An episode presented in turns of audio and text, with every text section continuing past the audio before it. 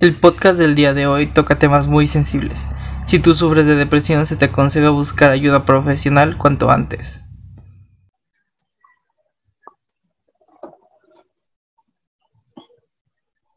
Bueno, ya se inició la grabación. Y, este, y bueno, pues gracias por haber venido, gracias por ser mi invitada el día de hoy. Y, este, y quería agradecerte muchísimo por venir en el segundo episodio de este podcast. Con ustedes aquí estaba mi amiga Jania Cervantes. Ella fue una de mis mejores amigas durante mi periodo de la prepa. Y fuimos muy buenos amigos, ¿verdad? Sí salíamos bastante a, a convivir, como a tomar con los amigos, ¿no? Así es. Muchas gracias a ti por invitarme. La verdad es que al principio fue como, ¿qué voy a hacer? ¿Qué voy a decir? Pero aquí estamos y vamos a esperar que esto sea bueno, que esto nos ayude tanto a ti, a mí, como a quienes nos escuchan.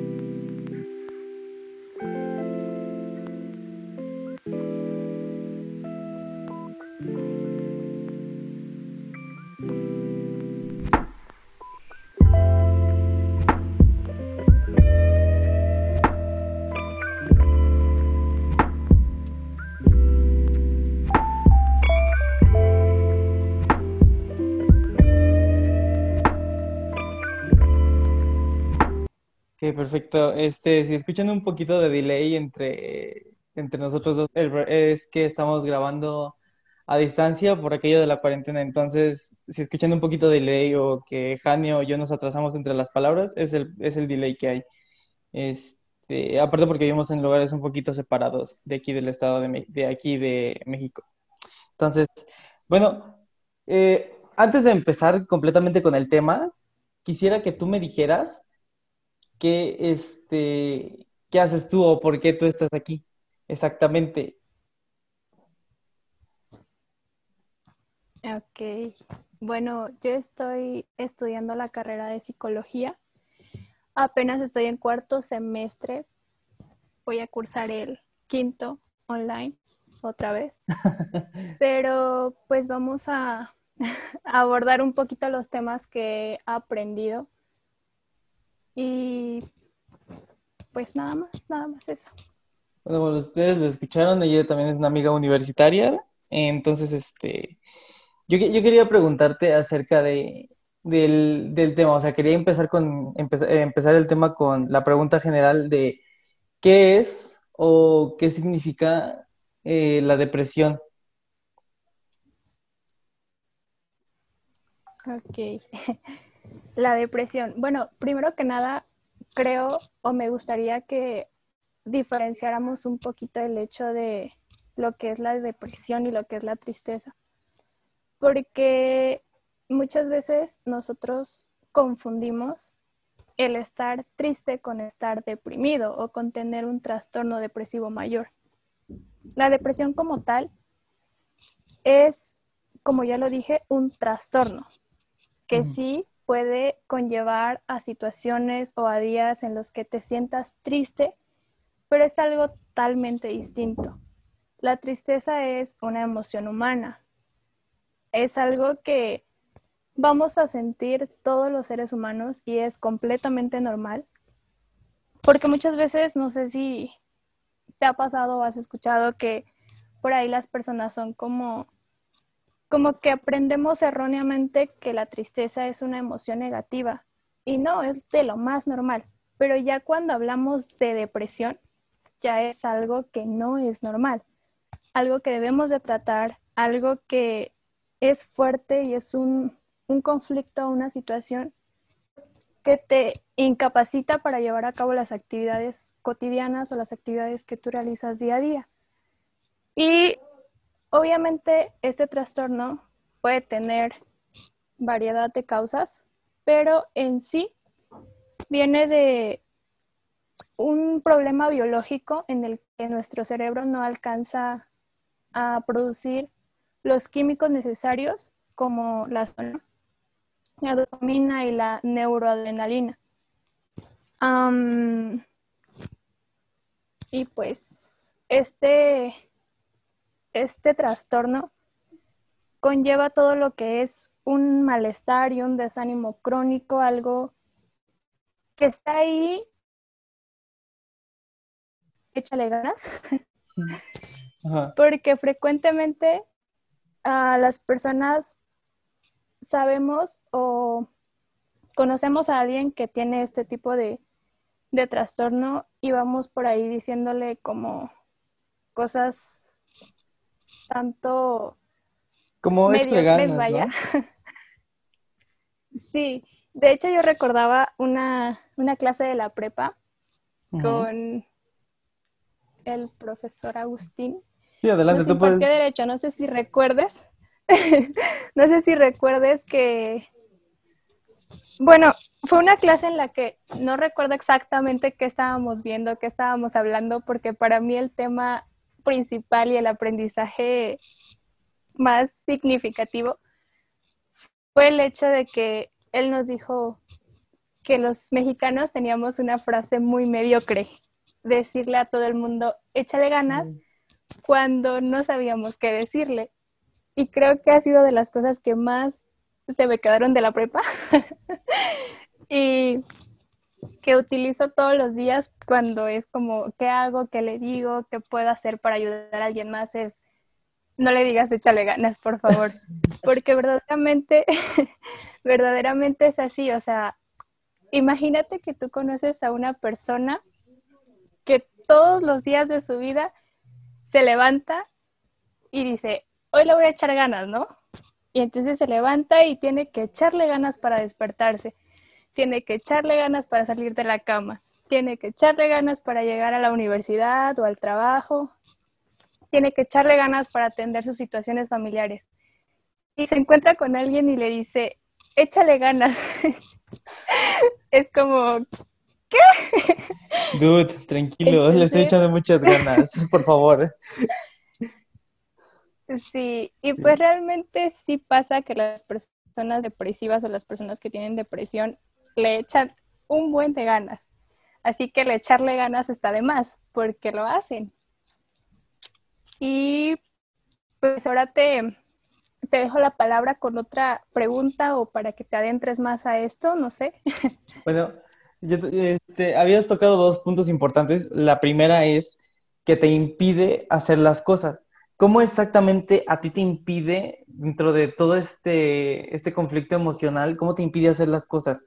¿O por qué en realidad esto te impide llegar a cierta estabilidad emocional? ¿O te llega a impedir que te levantes de la cama, que puedas ir a la universidad o que puedas hacer cierto tipo de cosas? Ok. Porque, como ya había dicho, es un problema biológico. Entonces, produce pérdida de interés totalmente, o sea, que tú no tienes ese ánimo o ese, ese plus de decir, hoy me voy a levantar con motivación, no porque no quieras hacerlo, sino porque tu cerebro, que es quien manda los mensajes a pues todo tu cuerpo, no te lo permite, ya que hay un desbalance, ya que hay un desequilibrio, no está trabajando como debe de trabajar respecto a las emociones o respecto a tu estado de ánimo.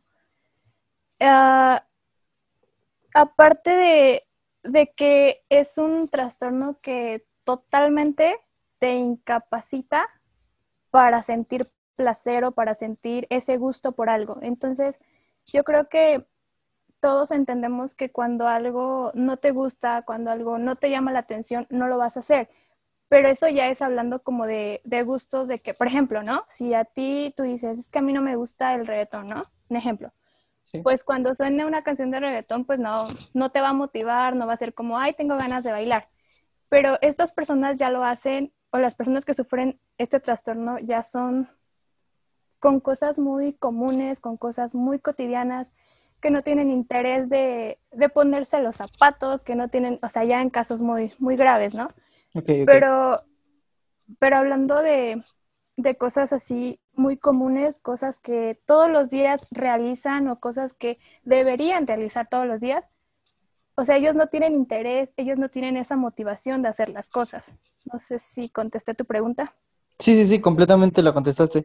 Y también la segunda pregunta era del primer punto que tocaste, es este, ¿cómo, ¿cómo puedes tú llegar a desarrollar tal situación? ¿O ya es algo que entra biológicamente? O sea, ya, ya es como que tienes un error de fábrica ya para que puedas llegar a tener ese problema. Mm, la depresión mm, se tiene la creencia errónea de que tiene que venir a fuerza de un hecho muy grande, de un problema muy amplio, de que digas que tuviste un trauma y por eso tienes depresión, es que falleció tal persona y por eso tienes depresión. Sí, puede ser una causa, pero no precisamente es algo que tenga que ir para que tú puedas desarrollar la depresión. Ah, puede ser, como tú decías, un error de fábrica. Biológicamente puedes heredarlo, puede ser que cuando naciste pues haya habido problemas con tu, con tu sistema funcional o que a partir de un hecho, a partir de una situación, pues se venga todo esto de, primero obviamente tristeza, estos estados de ánimo o de emociones humanas que tú no controlas, porque como decía desde un principio, todas las emociones que nosotros sentimos, desde tristeza, enojo, o sea, todo, todo, todo, son emociones que nos ayudan a subsistir.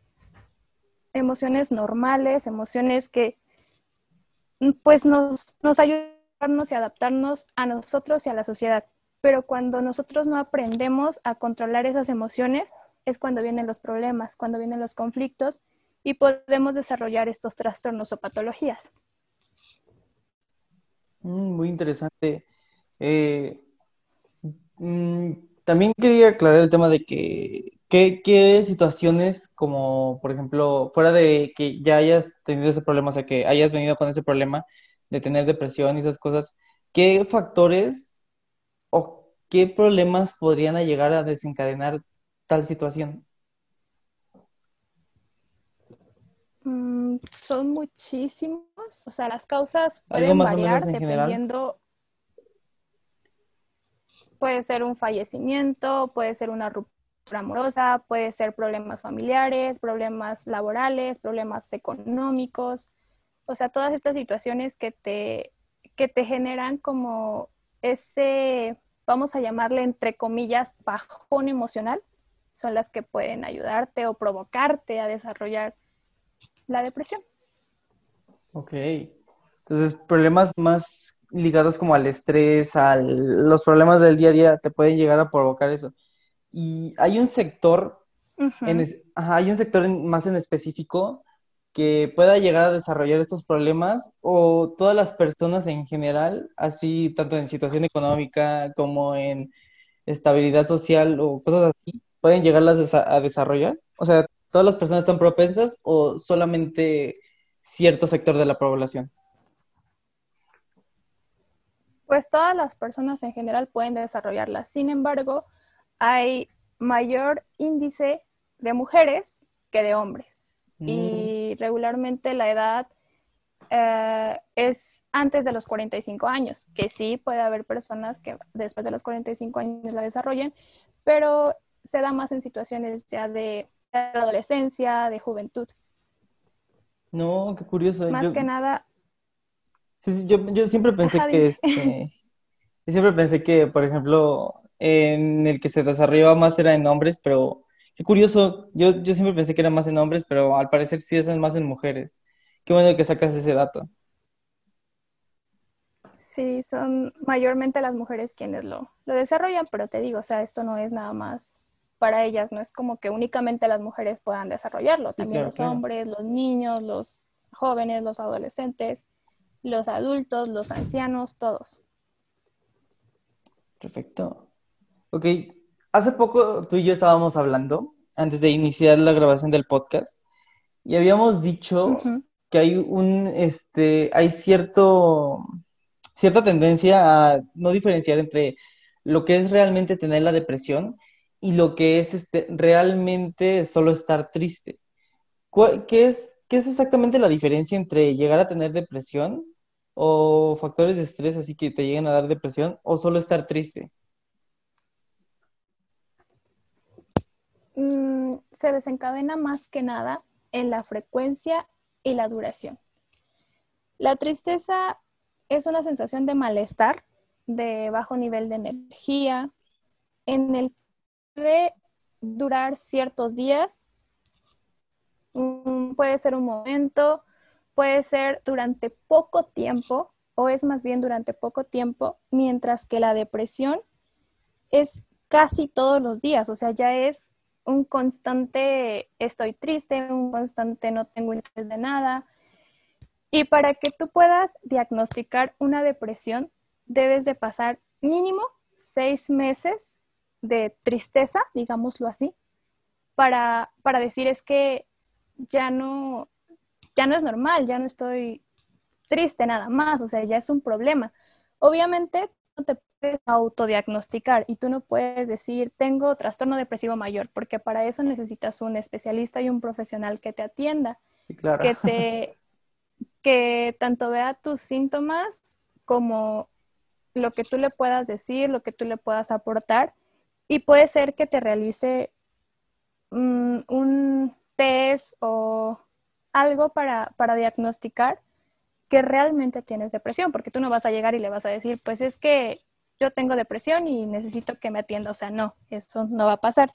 Y tú no puedes, te digo, decir lo que tienes o no tienes. Simplemente que con base a lo que tú estás sintiendo, tú puedes decir, ya no es normal, ya tengo que atenderlo. Y la tristeza, pues tú la puedes controlar, la depresión no.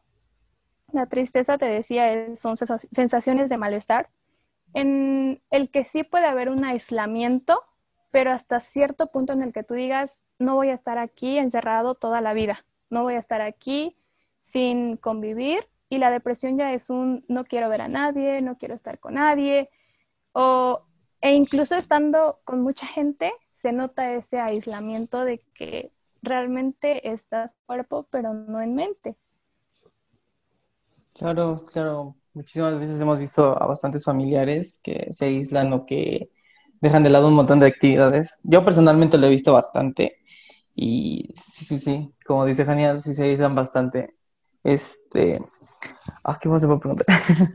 este, ah, en, en casos cotidianos, así como que en vida diaria, dentro de que las personas todavía están trabajando o tienen una vida normal, puede afectar realmente el aprendizaje o puede afectar realmente el, este, el cómo tú procesas los hechos. Digamos que, por ejemplo, como yo, una persona normal, se me pudo haber caído mi helado, pero alguien que tiene depresión, que se le caiga el helado significa algo más fuerte.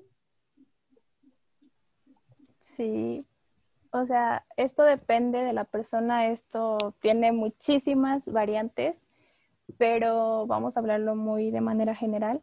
Perfecto. A veces, como sociedad, somos bastante prejuiciosos y, y caemos en, en, esos malos consejos o en esas frases mediocres, te decía, de ver a una persona que está llorando por X cosa y decirle, es que no es para tanto, es que esto no es importante. No, pero es que a mí me pasa esto y yo no me preocupo. Es que no deberías de estar así. Es que tómalo con calma. O sea, no, es lo peor que palabras, podemos hacer. Palabras como de abuelita, ¿no? O sea, que llegas, llegas a, este, a cierto punto en el que tus abuelos o tus padres te dicen, no, pues échale ganas, mijito. Pero tú en realidad no sabes cómo puedes echarle ganas. Exactamente. Es justo así porque las personas no entendemos lo que está pasando a la otra persona. A veces ni siquiera nos entendemos a nosotros mismos. Entonces no vamos a poder ir y decirle a alguien, no tienes que llorar por esto, porque no sabemos cómo lo está sintiendo, cómo lo está viviendo, cómo la está pasando. Y sí, como tú decías, hay personas que pueden llorar porque se le cae un helado y está bien, porque lo que esa persona siente no es lo mismo que tú podías sentir. Tú dirías, bueno, me compro otro helado y no pasa nada. Pero esa persona, tú no sabes todo lo que pasó en su mente. Quizá cuando tú nada más viste que se te cayó un helado, ella vio un soy torpe, no puedo hacer las cosas, se me resbaló porque soy estúpida, no sé, cualquier cosa que su mente le genere, le esté diciendo que hace que ella reaccione o él reaccione de esa forma.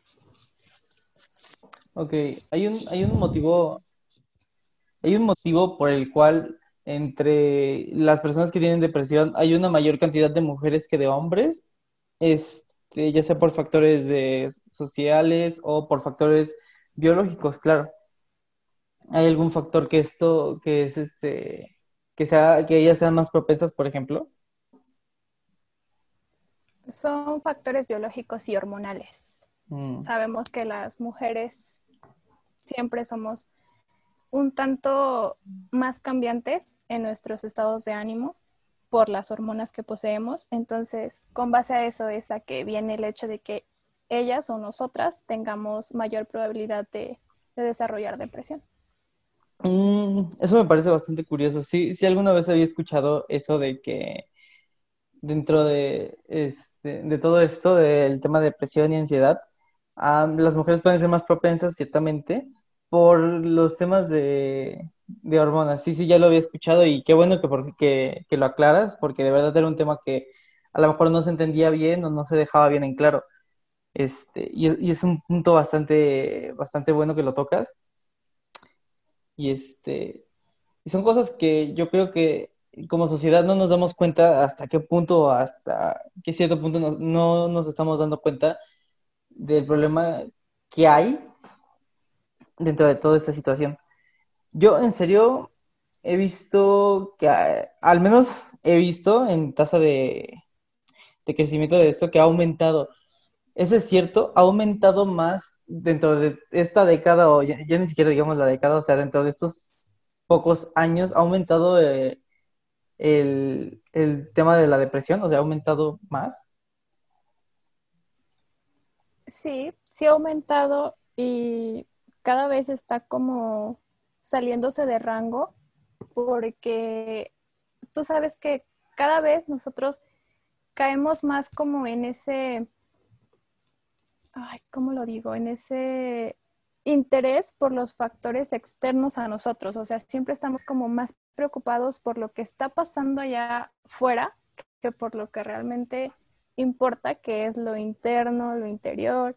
Y yo sé que está muy choteado todo esto, pero cada vez somos más propensos a confundir, digamos, ¿cómo lo digo? A confundir las emociones importantes con las críticas. No sé si, si me explico de esa forma, como mm. somos incapaces. Ajá, dime. No, ajá, sí, quería nada más que aclaras bien el punto. Tú sigue, tú sigue. Somos incapaces como de, de manejar, te decía desde un principio, lo interno que lo externo, porque queremos abarcar todo y al final olvidamos lo que es verdaderamente importante, que somos nosotros. Ok. Yo también tengo una pregunta más. O sea, este, este tema va de preguntas. Este, eh, el problema de la sociedad, dentro de toda la sociedad, hemos creado algo que se llama redes sociales. ¿El, tema de las redes sociales influye, bastante o no influye tanto como uno esperaría? Influye mucho, influye mucho y ya es una opinión más personal. En tu opinión personal. No quería como tocar ese punto exactamente de decirte, es que las redes sociales, porque muchas veces las culpamos de todo, pero pues a eso iba encaminado, lo de decirte que nos preocupamos más como por lo exterior, como por lo que está pasando allá afuera, que por lo que realmente estamos viviendo. Entonces, sí, sí influyen demasiado las redes sociales, pero no es culpa de ellas, es culpa de nosotros, es culpa de no atender nuestras, nuestros conflictos, nuestras situaciones como deben ser, porque tú sabes que incluso como, tanto como individuo personal, tú solo, como en pareja o con amigos, ya que viene todo esto de que las relaciones tóxicas, que los amigos tóxicos, que ya me enojé porque leíste un me encanta, que ya me enojé por esto, por el otro. Entonces, nos creamos más conflictos de los que deberíamos por redes sociales, cuando te digo, no tienen la culpa, ellas en sí, sino nosotros y cómo estamos manejando eso. Sí, porque no creo que a final de cuentas las redes sociales solo están ahí. Y creo que en especial los que tenemos la culpa de cómo las manejamos y cómo las usamos somos nosotros. ese es un buen punto que tocas. Y sinceramente yo creo que las personas que estén escuchando esto deberían este, empezar a evitar tanto como... Creo que las redes sociales han hecho un poquito más de daño del que nos han beneficiado.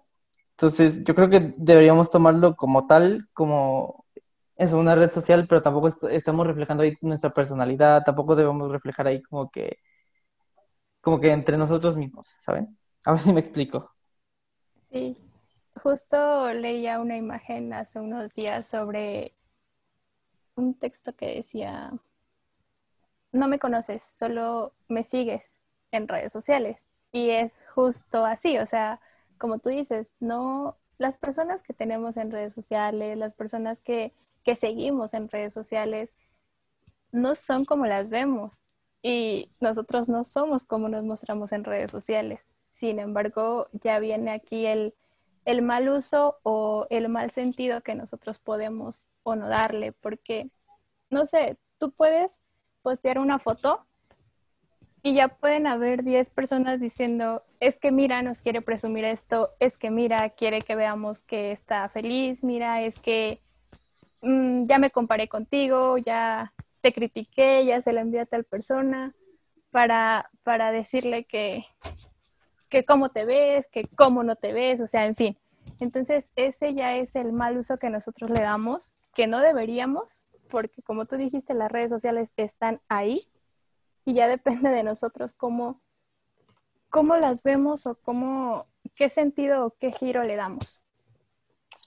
Vaya, yo recuerdo muchísimo, no recuerdo qué autor o qué persona dijo que eh, dentro de la sociedad tenemos una máscara, que es la máscara social. No recuerdo exactamente quién lo dijo, pero recuerdo bien que esa máscara social no es como somos nosotros mismos en la personalidad real. A final de cuentas siempre somos una máscara social como para como para eh, este, estar con las personas o, actuar, o actuar con ciertas personas. Y, y en lo personal creo que nosotros mismos exactamente no nos conocemos del todo bien. Y creo que podría, y personalmente yo creo que podría ser un tema que influye dentro de todo este problema. También, también quería preguntarte acerca de cuáles son los, este, los efectos ya, digamos, a largo plazo. O sea, por ejemplo, de que una persona ya tiene depresión y a largo plazo ¿cuáles podrían ser los, este, los problemas que podría llegar a tener esta persona? Más aparte de los sociales, sino también los cambios físicos que podría llegar a tener o los problemas físicos que podría llegar a tener esta persona. Pues cuando nosotros desarrollamos o cuando tenemos el trastorno de depresión,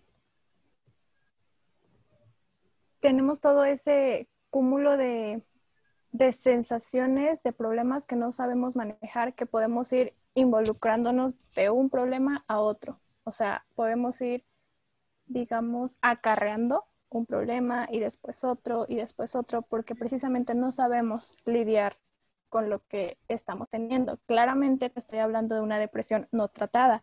Cuando tú acudes a un profesional, cuando tú te atiendes, cuando tú vas a, a psicoterapia, obviamente que te van a ayudar y te van a ofrecer las herramientas necesarias para que tú puedas estar bien, para que tú puedas resolver todas estas situaciones. Pero si no la tratas, te puedes encadenar problemas como autolesiones, como ah, pérdidas en laborales, o sea, que ya perdiste tu trabajo, que pérdidas en familiares, ya te divorciaste o tus hijos o tus padres, hermanos, porque puede ser que tengas conflictos con todos precisamente por la situación en la que tú estás viviendo. Y puede haber muchísimos más hasta llegar a lo que es el suicidio. Qué bueno que tocas el tema de, del suicidio y sabemos que ese es un tema delicado para muchas personas y que si te estás en una situación similar o estás pensando en la idea del suicidio, por favor, eh, acude cuanto antes a algún profesional. pasando de esto, entonces, este, yo quería preguntarte, eh, ¿hasta qué punto la relación entre, entre la depresión y el suicidio puede llegarse a, dar? O sea, ¿hasta qué punto una, depresión no, no tratada puede llevarte al suicidio? ¿Qué factor o qué problemas, o ya, en, ya entrando más este, en lo específico, ¿qué, ¿qué depresión, por así decirlo, podría llegarte a, entrar a, la idea del suicidio y ya a peores, peores casos este, llegar a hacerlo? Cuando una depresión no es tratada, es muy seguro que una persona llegue a hacerlo a menos de que tenga miedo o no tenga el valor de hacerlo, porque muchas veces nosotros decimos, es que se suicidó porque es muy cobarde, es que se suicidó porque no encontró una alternativa más fácil, cuando en realidad el hecho de suicidarte, el hecho de atentar contra tu propia vida, es un acto valiente que nadie debería de verse en la necesidad de realizar. Sin embargo, imagínate todo el cúmulo de situaciones que esa persona pudo haber tenido para llegar a decir es que ya no puedo, ya me voy, adiós, bye. Entonces es muchísima la probabilidad de que una persona con depresión que no es atendida llegue a esta, a esta situación. Ok. Bueno, ah, el segundo tema en el que íbamos a tratar hoy era también el tema de la ansiedad, que normalmente siempre lo ligamos.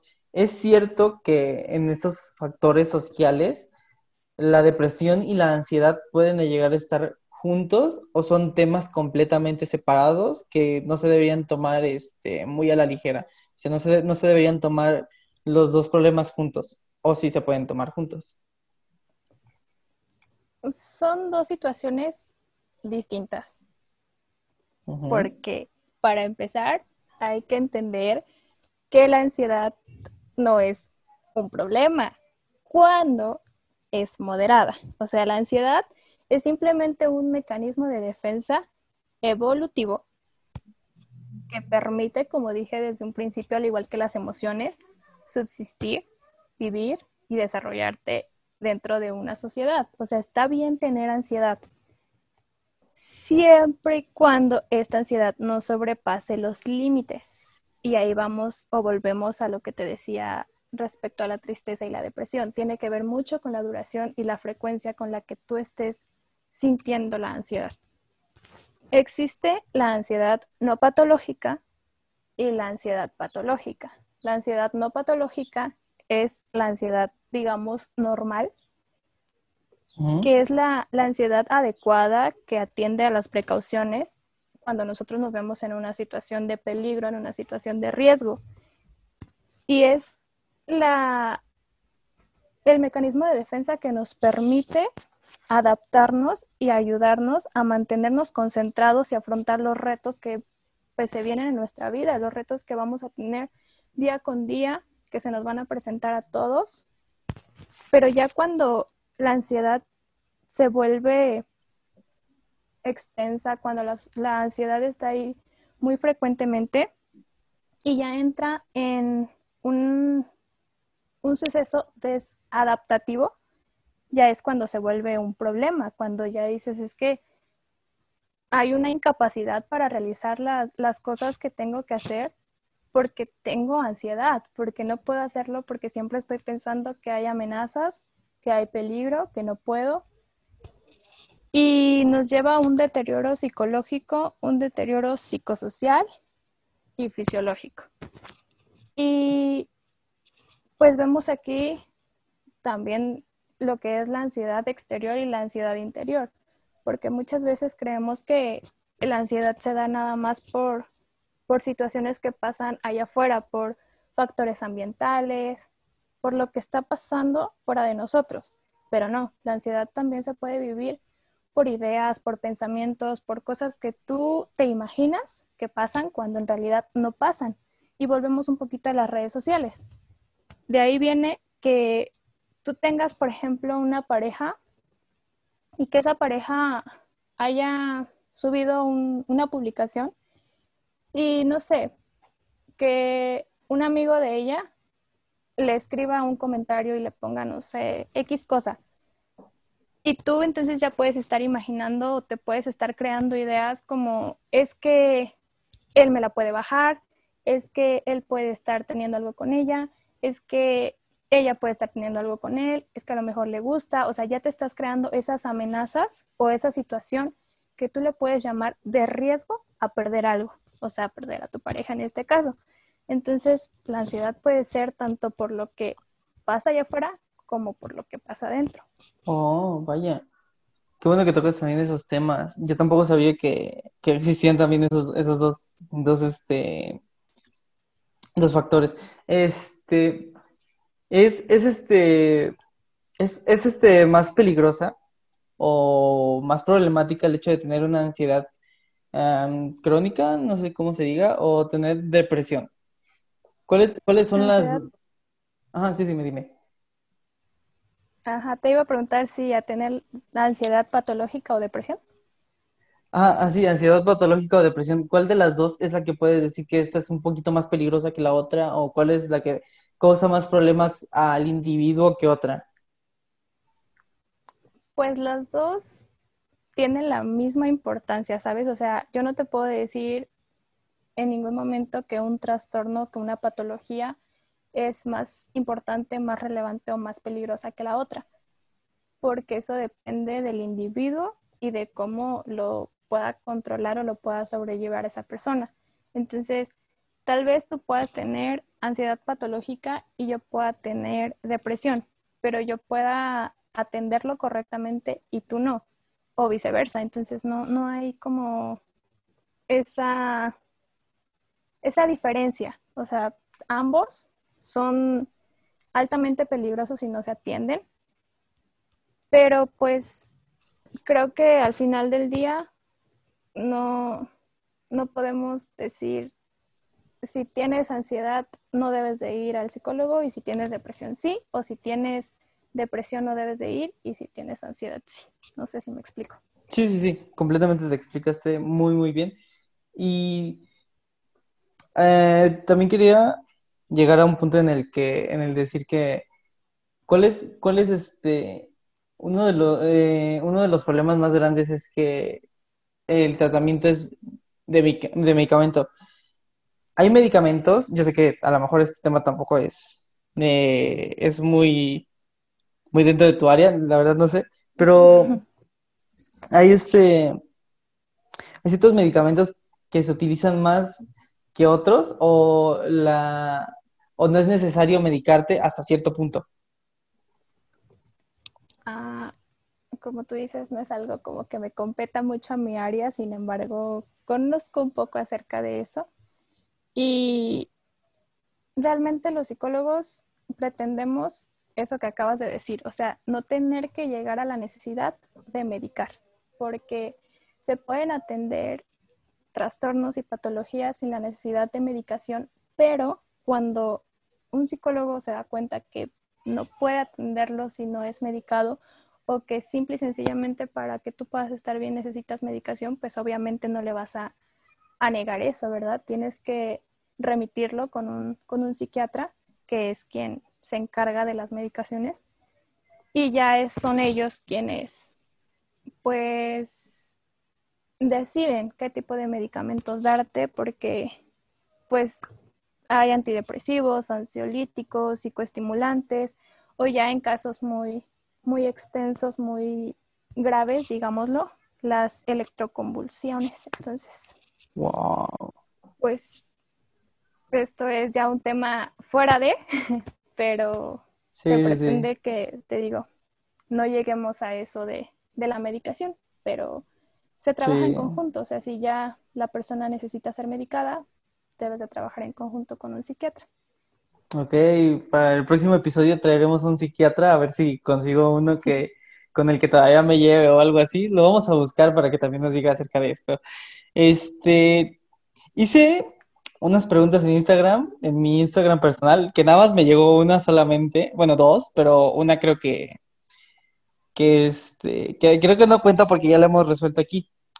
Y mi amigo pregunta, ¿qué factores influyen para que una depresión se haga más profunda? Esa es la pregunta que uno de mis amigos me hace. Para que una depresión se haga más profunda.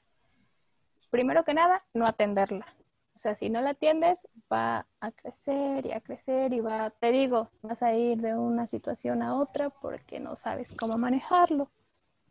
Y de ahí en fuera, las vivencias que haya con tu persona y las vivencias en las que te encuentras de acuerdo a tu ambiente o el contexto en el que te desenvuelvas, o sea, las situaciones conflictivas que pueda haber a tu alrededor. Ok, y dentro de mi Facebook ya hice la misma encuesta, bueno, las, mismas preguntas, y esta vez aquí sí me llegaron bastantes preguntas, eso fue lo bueno. Y aquí te van más preguntas. Una de mis, de mis antiguas compañeras, amigas, que la cual no voy a decir el nombre, obviamente, eh, ¿cómo evoluciona la depresión? O sea, ¿cómo llega, cómo, cómo empieza y cómo llega a, avanzar durante todo ese proceso?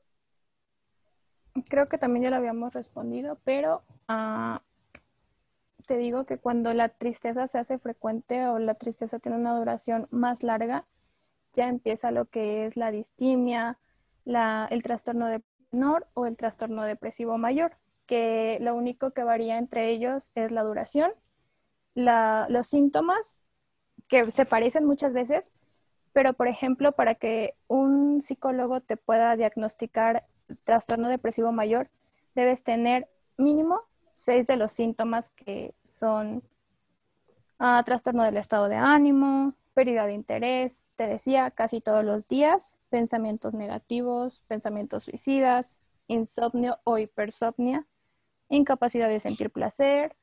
Entonces, son muchos síntomas, pero para que te puedan auto, para que te puedan, digo, diagnosticar eh, depresión, tienes que tener mínimo seis de estos síntomas.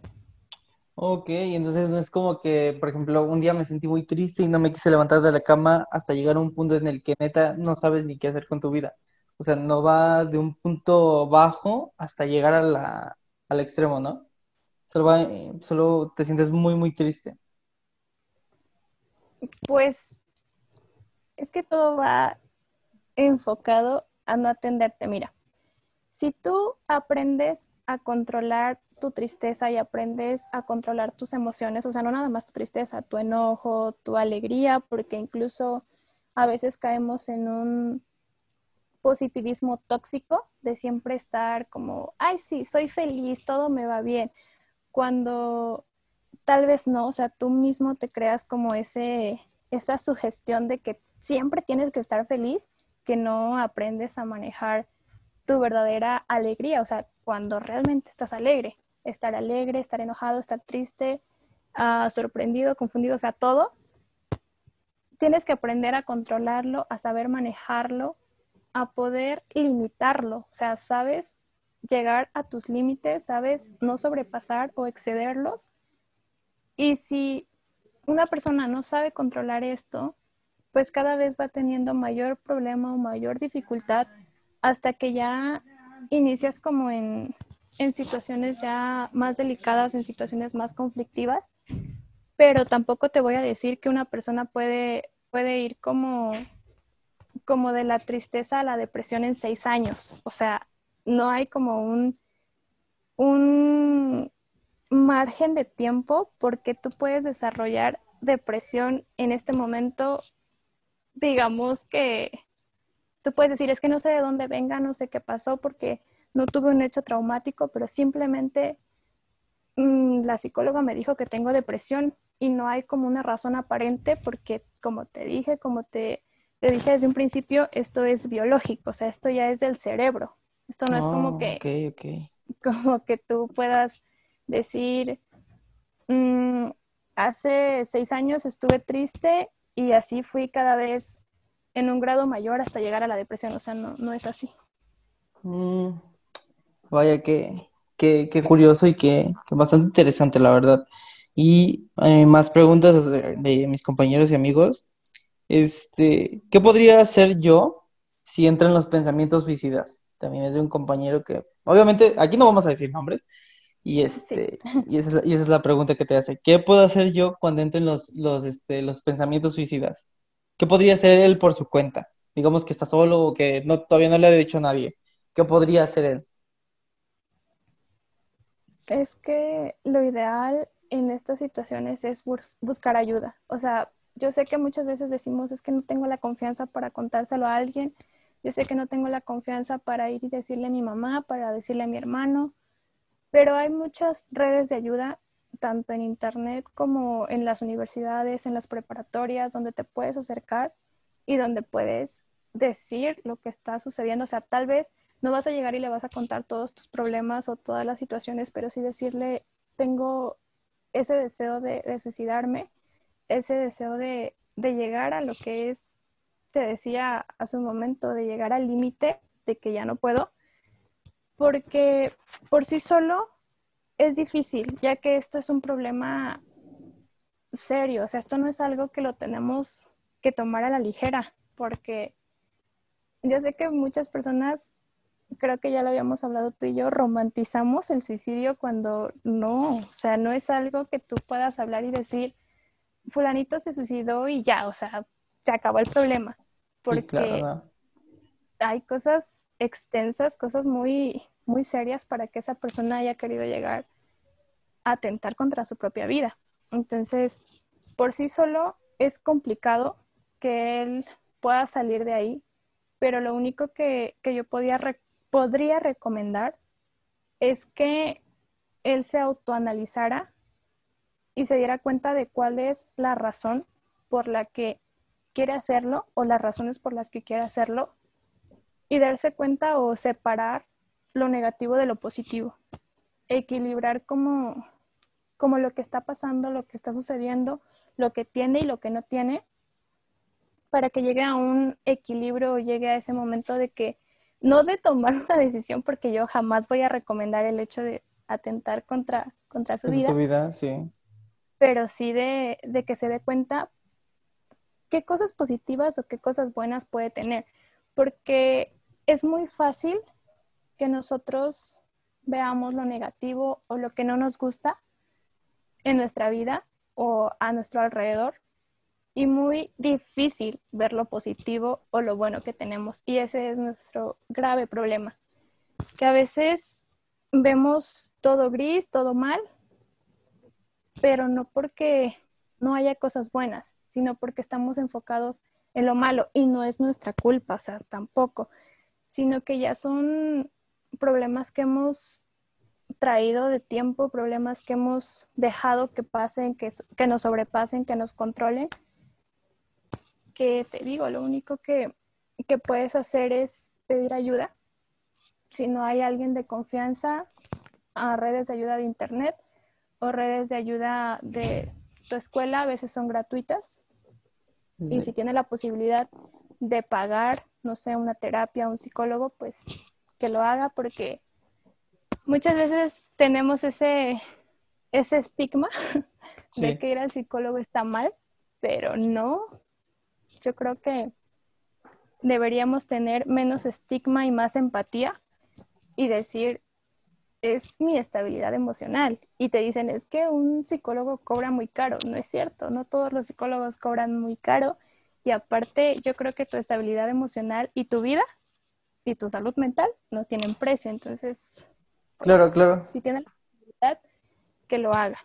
Claro, aquí, aquí en la descripción vamos a dejar este las redes de atención donde pueden este, llegar a platicar sus problemas. Creo que, si no me equivoco, creo que la UNAM tiene una, una red directa para, para, atender este tipo de casos. En cualquier caso, abajo, abajo en la descripción pueden checar este, cualquier canal de ayuda que les pueda servir. Y una, unas últimas preguntas, dos últimas preguntas antes de pasar al clímax de esto. Es este, ¿este problema puede ser hereditario? Sí, Creo que ya te había dicho eso hace un momento, pero sí, se puede heredar, la depresión se puede heredar. Ok. Puede ser por genética. Eh, una última pregunta que me parece una de las más interesantes, que me la hizo una señora ya un poquito más grande, me dice, ¿el hecho de estar embarazada puede orillarme a la depresión? Sí, sí puede ser porque hay que atender la causa de tu depresión. O sea, como te digo, tú no vas a autodiagnosticarte, no puedes decir tengo depresión por esto, es más, no puedes ni siquiera decir tengo depresión porque no sabes, o sea, solamente puedes tener una ligera sospecha y es cuando tienes que acudir, pero puede ser, o sea, no sé si lo estoy entendiendo mal o no, pero me parece que hizo como la conexión de su embarazo y la depresión, entonces tiene que entender o tiene que saber que si es por el embarazo, pues algo hay de la causa del embarazo o la consecuencia del embarazo que le está trayendo este tipo de problema. Ok. Aparte, no sé si has escuchado de la depresión postparto. No, no, pero por favor, ¿podrías darnos un pequeño, una pequeña explicación acerca de ello? Sí, interesante. La depresión postparto, como su nombre lo dice, se da cuando, a partir de que una mujer tiene a su bebé. Eh, obviamente estamos en un proceso o están en un proceso difícil, en, un, en una nueva etapa, en situaciones que pueden generar este tipo de problema y lo sienten tanto la madre como el hijo, ya que existe un rechazo de, de la madre hacia su bebé. Oh, ok. Y porque digamos que esta persona puede sentir que su bebé o que la personita que acaba de nacer es culpable de lo que le está pasando, de lo que está sintiendo. Entonces, la depresión postparto regularmente, o sea, no siempre, pero regularmente se da por embarazos difíciles, ya sea en el proceso de, del embarazo, de gestación o ah, en el proceso de, de concebirlo. ¿Cómo fue que, que llegó a ese embarazo? O sea, no sé, puede ser por causas de violación, por ah, violencia intrafamiliar, o sea, todas estas cosas pueden generar que ese embarazo pues no sea el más bueno, el más lleno de amor y felicidad como se supone que deberían de ser los, los embarazos, hasta llegar al punto en el que las madres se sienten, sienten al hijo como culpable de lo que le pueda pasar, de las consecuencias, o sea, de todo esto y hay un rechazo. No siempre es así, te digo, puede ser que si hayas deseado al bebé, pero aún así puedes tener depresión postparto. Wow, muy, muy, bastante curioso. Y ya llegado a este punto, mm, me gustaría, primera, en decirte que me des este, tus recomendaciones ya en general para todos y qué deberían hacer las personas que tienen este trastorno, qué podrían llegar a hacer aparte, aparte de pedir ayuda, obviamente, pero ellas qué podrían hacer por su cuenta dentro de que ya se están tratando, cómo podrían este, avanzar más rápido dentro de su, tratamiento, de, ah, de su tratamiento. Dentro de la depresión, lo ideal, lo ideal, lo ideal es atenderte con un profesional. O sea, no te puedo decir, sal a bailar, ve a disfrutar la vida, lee. O sea, sí está bien que tú intentes como tener ese interés por cosas o actividades que te motiven, pero volvemos a lo mismo, es algo que tú no decides y es algo que tú no puedes cambiar. Entonces, no va a ser tan fácil como decir, hoy no quiero estar triste, me voy a poner a bailar y se me va a pasar, porque ya es un trastorno, pues, que no se va a ir así, no se va a ir con, con un simple voy a intentar estar bien, porque eso no funciona así. Entonces, lo ideal, te digo, es asistir con un profesional. Y a partir de eso, tienes que ser constante y tienes que saber que no te va a resolver la vida y que ir a terapia, que estar delante de una persona y tener que contar lo que está pasando no es fácil, pero las personas que se atreven a hacerlo son personas verdaderamente valientes, que de mi parte tienen mi total admiración, porque no es fácil pararte o sentarte o ir a un consultorio y tener que expresar eso que llevas tal vez por mucho tiempo pero ya que estás ahí una vez ahí, tienes que entender que el proceso no es lineal y que el proceso no es hoy estoy mal y en seis meses ya voy a estar feliz como si nada hubiera pasado, porque no es así. Porque puedes ir a terapia y de repente puedes decir, ya no quiero ir, no está funcionando, cuando sí te está funcionando, pero es tu mismo problema, es tu mismo trastorno el que no te permite ponerle interés a lo que está pasando o a lo que te están tratando de, de ayudar. Entonces, tenemos que ser constante en esto porque es el único lugar o es la única persona, un profesional, el que te puede ayudar a recuperar esa seguridad, esa confianza, a brindarte comprensión y apoyo emocional para que tú puedas salir de este, de este proceso. Tus recomendaciones más generales que podrían ser un pequeño tip para las personas que tienen depresión o una pequeña, ¿cómo decirlo? Una pequeña motivación para que ellos vayan a atenderse. ¿Cuál sería para ti? Vayan a terapia. Vayan a terapia, perfecto, amigos. ¿Qué escucharon, amigos? Paguen el psicólogo. Paguen el psicólogo. No. Díganle a sus exnovios o sus exnovias que les paguen el psicólogo, por favor. el que rompe paga. oh, perfecto. no, es que, es que te digo que no es como darte un consejo y ya, porque en primera, el dar consejos es una de las causas principales por las que las personas tenemos tantos estigmas de los psicólogos, porque muchas veces esos consejos terminan siendo mal consejos. Entonces, créeme que si algo estoy aprendiendo es que me debo de evitar de ese tipo de situaciones o evitarme ese tener que decirle a alguien lo que tiene o no tiene que hacer porque esto no funciona así. Y lo único que estás haciendo cuando tú aconsejas a alguien es proyectarte. O sea, la proyección es que tú de tus problemas, de lo que te pasó, le estés diciendo lo que tiene que hacer, lo que a ti te hubiera gustado hacer o lo que tú hubieras querido hacer en algún momento que hiciste o no hiciste. Entonces, es más un acto de egoísmo que verdaderamente estar ayudando a la otra persona. Claramente esto es un proceso inconsciente, o sea, tú no te das cuenta, tú crees estar ayudando a alguien, pero puedes terminar perjudicándolo. Y, pero para la ansiedad, sí te puedo decir unas formas de manejo. Ah, perfecto, porque sí, también iba a preguntar acerca de la ansiedad. Sí, perfecto, tú continúa es que la depresión al ser un trastorno, pues es algo más complicado que yo no te puedo decir lo que tienes que hacer porque no me corresponde.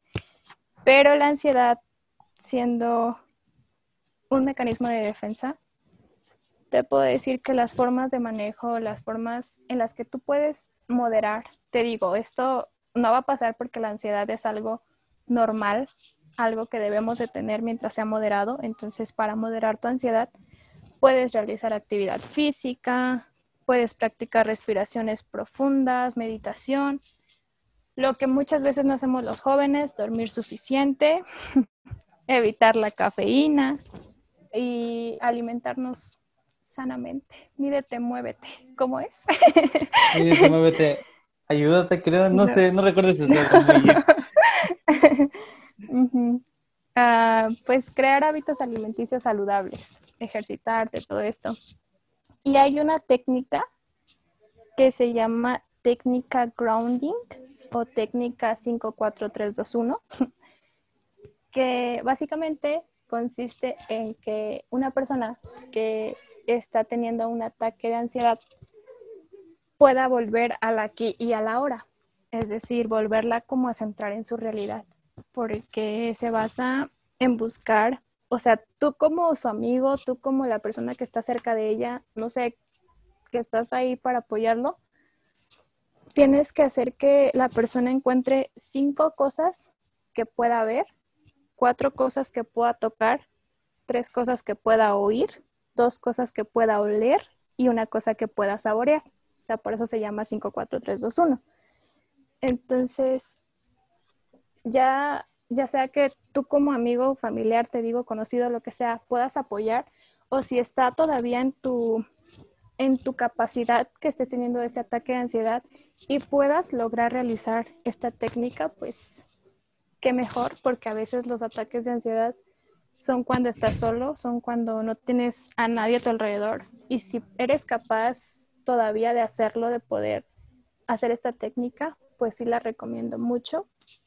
Funciona, funciona y, y pues te va a ayudar en ese momento a tranquilizarte y como decía en un principio, a volver a la aquí y ahora, a volver a la realidad, a darte cuenta que, que no hay la amenaza que tú estás mm, idealizando, que tú estás viendo, que no estás realmente en peligro, porque como decía desde un principio, la ansiedad es eso, creer siempre o o ver una amenaza o un peligro ah, que no te permite realizar lo que tú quieres hacer. Entonces te va a traer como que a este espacio libre de, a este espacio donde tú te sientas seguro.